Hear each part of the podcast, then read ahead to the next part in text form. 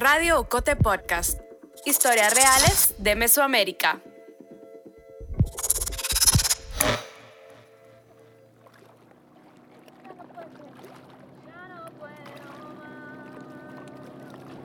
A la orilla del lago Atitlán, en el municipio de Santa Cruz La Laguna, cinco mujeres mayas cachiqueles están listas para meterse en el agua. El día está nublado y son apenas las 7 de la mañana.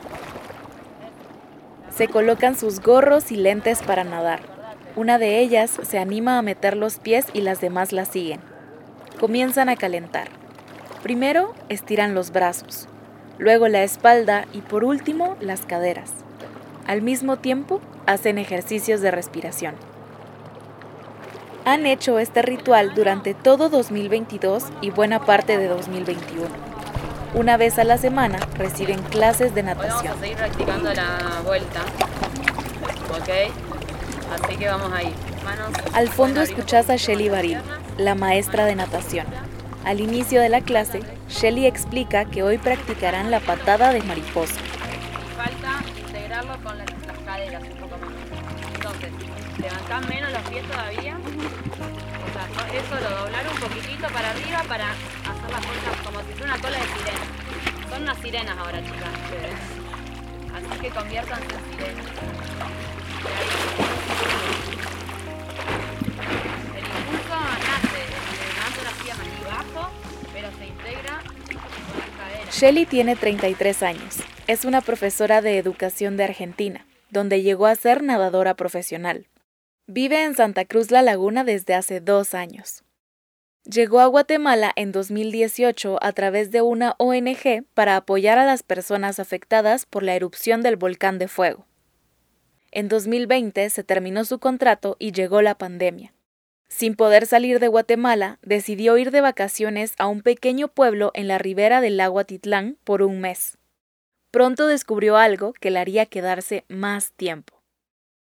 Observó que en ese lugar, cuyo acceso es complicado por tierra y al que la mayoría de la gente llega en lancha, había mujeres que no sabían nadar. y las mujeres se quedaban en la sombra, en la orilla, mirando eh, cómo los demás se divertían y estaban en el agua. Y ahí empecé como a indagar y preguntarme, bueno, ¿qué está pasando? ¿Por qué las mujeres no se meten? ¿Por qué no entran y demás? Puestas que obtenía muy de, no, las mujeres, no es, no es para las chicas, que me da miedo, que yo no sé nadar. Y entonces ahí empecé a preguntar, bueno, pero si alguien les enseñara a nadar, ¿ustedes se animarían a venir a las clases?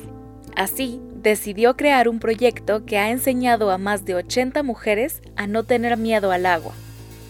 Soy María Olga Domínguez Ogaldes, periodista de Ocote, y en este episodio de Radio Ocote Podcast iremos a Santa Cruz La Laguna, a conocer el proyecto de natación para niñas y mujeres Jopa Choy, que en cachiquel significa Vamos al lago.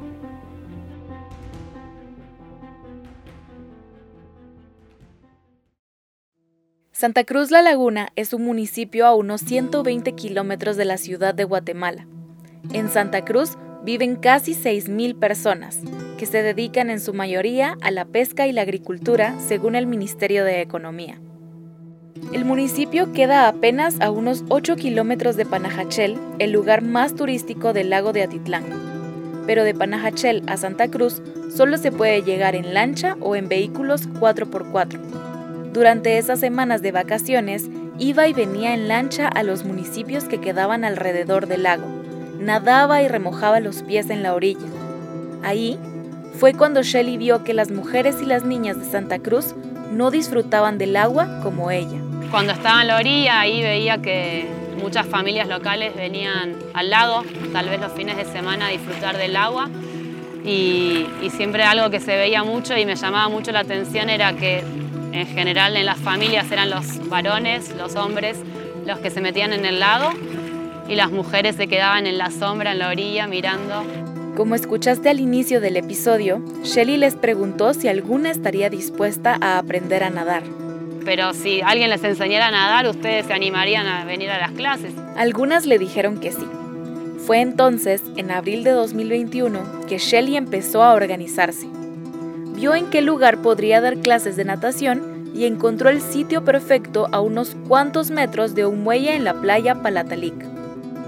Shelly hizo algunos volantes que repartió en tiendas y restaurantes.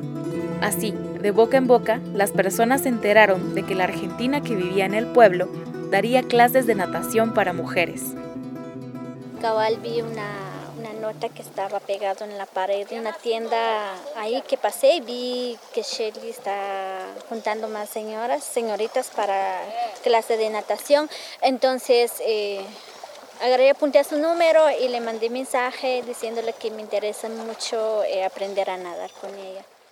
Tomasa Pérez tiene 26 años. Es una mujer maya cachiquel de Santa Cruz La Laguna y ha trabajado en organizaciones por los derechos de las mujeres en su municipio. Fue una de las primeras ocho que se animaron a participar. Algunas niñas y adolescentes de entre 10 y 15 años le pidieron a Shelly que hablara con sus mamás para que les dieran permiso. Pero sí, como, así como se fue corriendo la voz, ya se fueron enterando que yo soy la profesora de natación, que, que enseño a nadar y doy las clases. Entonces hay mucha iniciativa de las niñas como, ay, yo quiero aprender a nadar, pero tenés que hablar con mi mamá y así. Entonces ahí arreglamos y yo me acerco a la casa y platico con la madre. Y es más que nada contarle un poco la historia del proyecto. Esa plática, por suerte, ya alcanza para, para que se animen a, que sus hijas lleguen a las clases. Y bueno, siempre también invito a las madres a que vengan, pero con las más adultas el desafío es un poco diferente a, a que puedan llegar. En estos dos años, Shelly se dio cuenta de que algunas mujeres no llegan a las clases porque sus esposos no las dejan apuntarse o seguir en la escuela de natación. Que al principio vienen y después, no sé, algo sucede en, la casa, con la familia, que, que los esposos dicen, no, ya no te doy permiso. Otras mujeres dejaron de ir a nadar porque tienen que cuidar a sus hijos o a sus familiares, o encargarse de los cuidados del hogar. Y abandonado porque ya no tienen más tiempo y, y, no hay como un entorno familiar que pueda apoyar mucho que las mujeres tengan un tiempo que puedan disfrutar para ellas y nada más que para ellas.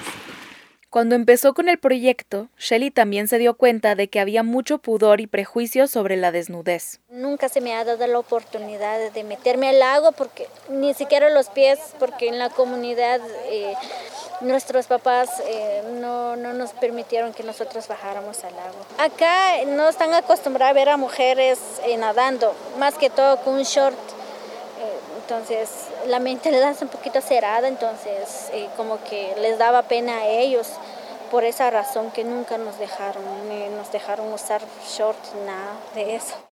Las chicas llegan a la clase y se cambian en la orilla.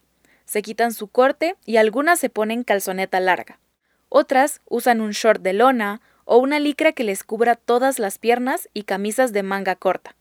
Shelley ha intentado encontrar puntos medios para que las mujeres y las niñas que van a sus clases puedan sentirse cómodas mientras aprenden a nadar. Sí, yo siempre digo que para nadar tienen que usar algo que sea cómodo y con lo que se sientan cómodas.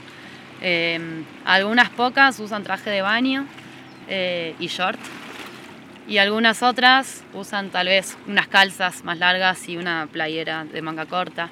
Em, y, y ahí de a poco, ¿no? Porque al principio tal vez unas, esto, venían con pantalones largos y playera y a medida que van entrando en confianza conmigo, con las compañeras del grupo y, y, con ellas mismas y confianza con sus propios cuerpos y con lo que pueden hacer. Las personas de Santa Cruz viajan entre los poblados de la ribera y lo hacen en lancha. Son lanchas sencillas, una embarcación para aproximadamente 15 personas, a veces con una estructura apenas cubierta con una lona que en los días y en las horas de más viento, cuando el oleaje se vuelve más brusco, pueden volcar. En febrero de 2022, por ejemplo, rescataron a nueve personas de una lancha que volcó en el lago. Según un artículo de prensa libre, entre 1974 y 2018, en el lago de Atitlán se registraron seis accidentes en lancha que dejaron víctimas mortales. El hecho de no saber nadar vuelve vulnerables a las personas que viven en los alrededores del lago. Hace unos años, Brenda Simag estuvo en uno de estos accidentes. Brenda es una mujer de 24 años de Santa Cruz. No le gusta recordar lo que pasó, pero dice que después del accidente no volvió a tomar una lancha, hasta que se apuntó a las clases de natación en el 2022.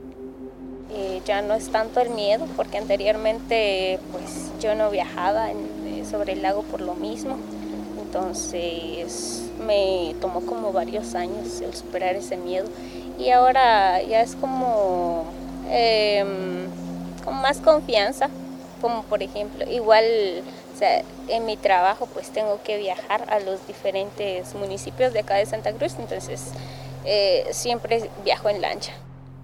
En abril de 2022, Shelly se propuso arreglar la plataforma de cemento sobre la que da las indicaciones y hacen el calentamiento antes de meterse al agua. Desde entonces ha hecho dos recaudaciones con sus amigos en Argentina y otros extranjeros que viven en Guatemala, para comprar materiales y para que puedan patrocinar a las mujeres y niñas que reciben las clases. El costo de las clases es de 100 quetzales por mes. Hay chicas que no pueden pagarlos, así que solo dan una donación simbólica. Con el dinero recaudado también pensó mover algunas piedras de la orilla, construir un cambiador para que las mujeres puedan vestirse con tranquilidad y una bodega pequeña para guardar las tablas, los flotadores y los tubos que usa para enseñar a nadar. Además, se le ocurrió que podía ser útil colocar andariveles, unas cuerdas que irían en el agua para crear un carril, algo así como las pistas para nadadores que suelen haber en las piscinas profesionales. Pero cuando iba a llevar a cabo estas mejoras en el espacio, Shelley se encontró con un problema. Te cuento más sobre esto después de la pausa.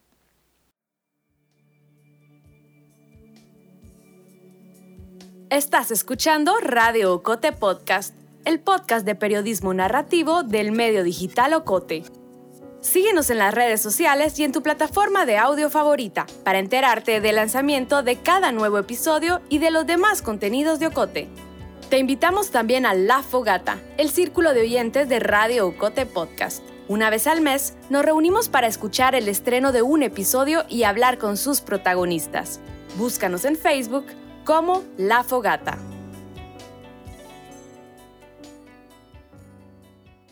A inicios de 2020, Shelley se planteó mejorar la plataforma donde las mujeres recibían las clases de natación. A través de una pequeña campaña de recaudación de fondos en sus redes sociales, logró juntar 2.500 dólares, más de 15.000 quetzales, que eran suficientes para hacer estos cambios. Para hacer las mejoras, decidió hablar con la dueña de la propiedad, quien construyó la plataforma. Ella no vive en Guatemala, así que buscó al administrador del terreno. Eh, en un principio había hablado con el administrador de la propiedad de la orilla donde doy las clases, que me había dicho que estaba bien, que, que claro, que estaba bueno el proyecto, ¿no? hacer una mejora. Pero después le dijo que había hablado con la dueña de la propiedad y que a ella no le había gustado la idea. Según las leyes en Guatemala, el espacio que Shelley y las mujeres de Santa Cruz utilizan es público.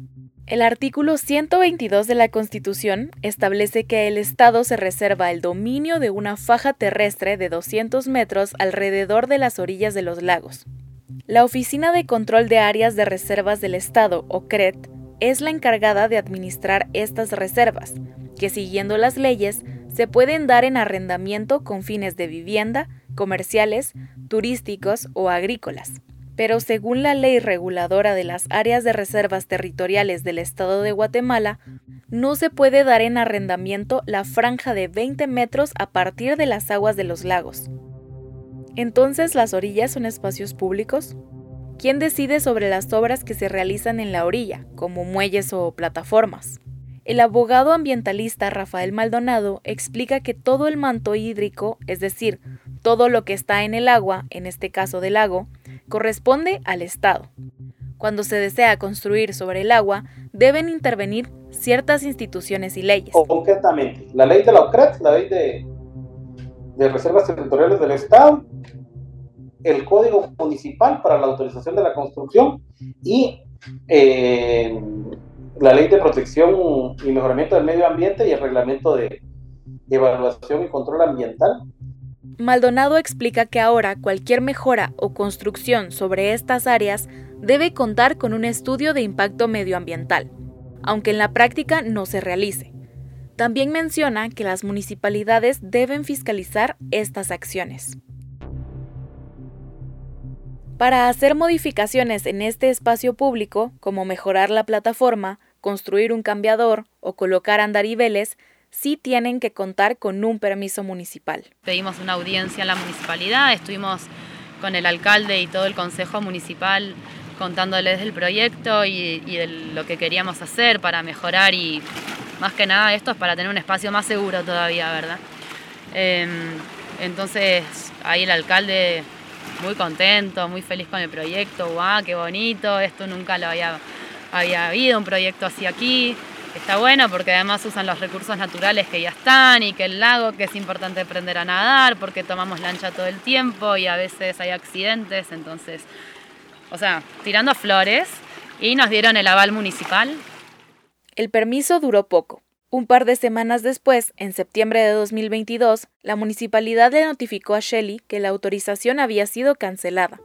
En el documento le explicó que los vecinos del área habían dicho que había un problema de colindancia en el terreno. Presentamos un recurso de un abogado para pedir que cancelaran la cancelación del aval eh, en audiencia también y bueno, muy complicado. Eh, finalmente no lo logramos. Me comuniqué con el alcalde de Santa Cruz La Laguna, Bartolo Simaj Balcot. Por teléfono me explicó que no se había podido llegar a un acuerdo con la dueña de la propiedad y por ello se había retirado el permiso. También mencionó el problema de colindancia en el terreno y dijo que prefería mantener este tema por la vía pacífica. Según aseguró, las mujeres y niñas pueden seguir usando el espacio para nadar, ya que es público. Mientras decide qué hará con el permiso de la municipalidad para mejorar el espacio, Shelly prepara las siguientes clases. El balance del proyecto que hacen ella y las demás mujeres es muy positivo. Conocí varias chicas, aunque vivimos en la misma comunidad, pero nunca hemos compartido con ellas, pero ahorita ya compartimos, ya eh, si no sabe la una, la otra abrazada, nos corregimos entre nosotras mismas, ya nos vamos juntas, siento que conocí más amistades, hicimos, hice más amistades. Las clases también han resultado ser un espacio para conocer más su cuerpo dentro y fuera del agua. Shelly ha invitado a especialistas que les dan talleres con los que resuelven dudas sobre la menstruación o sobre su salud sexual y reproductiva. Organicé un taller de mm, sistema reproductor femenino, porque algo que sí veía mucho es que estaba, no, estoy con la regla, no voy a las clases que, porque estoy con el periodo y demás. Eh, entonces, bueno, para entender un poco más cómo funciona nuestro cuerpo, nuestros órganos, eh, el ciclo menstrual, cómo es, por qué tenemos el ciclo cada mes em, y cuáles son algunos métodos de higiene menstrual también. Entonces, para ir conociéndonos cada vez más, ¿no? Digo, aprendemos a nadar y es nuestro cuerpo el que está eh, en juego en cada clase. Tela Simaj, otra de las alumnas, comparte la importancia de estos talleres. Como grupo de, como grupo de, mujeres y niñas nos hemos involucrado más, ¿verdad? Y también no solamente vemos temas de natación, sino que también Shelly eh, coloca otros temas como por ejemplo de del cuidado del cuerpo, Em, y ha hecho algunos talleres como estos que son bien interesantes porque muchas niñas no conocen a veces su cuerpo o no, saben o no les dicen en la casa, más que todo como educación sexual y reproductiva. Hopa Choi ha sido un espacio de conocimiento y movimiento a través del deporte, pero también ha sido un proyecto que disputa un espacio público, un espacio al que no tenían acceso, por el miedo o los prejuicios. El proyecto sigue buscando ser autosostenible porque hasta ahora yo soy la única persona que da las clases y si me enfermo o tengo algún otro compromiso o surge algo, eh, pues no vengo y no tienen clases las chicas. Entonces, ir en equipo pensando cuál es la mejor manera de que este proyecto sea sostenible y si el día de mañana me pasa algo o me voy o lo que sea, eh, que Jopacho siga existiendo y que sea un recurso para las mujeres de la comunidad y un espacio donde puedan seguir aprendiendo y disfrutando de la vida. Si te interesa apoyar el proyecto Hopa Choi, puedes contactar con Shelly al correo hopachoy.gmail.com.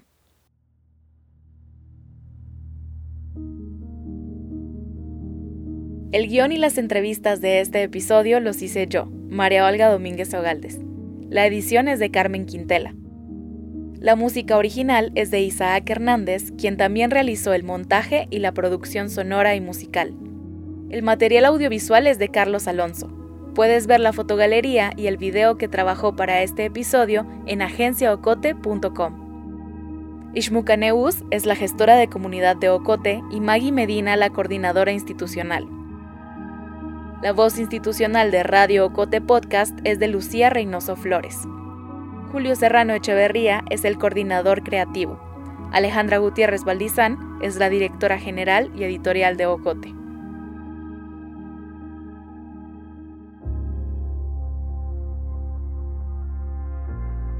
Llegamos al final de este episodio. Si te gustó, te impactó, te indignó o te emocionó, te animamos a que lo compartas con tus amigas, amigos y familiares. Sigue nuestro canal en tu plataforma de audio favorita para que te notifique cuando estrenemos un episodio. También puedes suscribirte al correo de Ocote para recibir semanalmente nuestro newsletter. Experimenta nuestra página web agenciaocote.com para otras historias en otros formatos.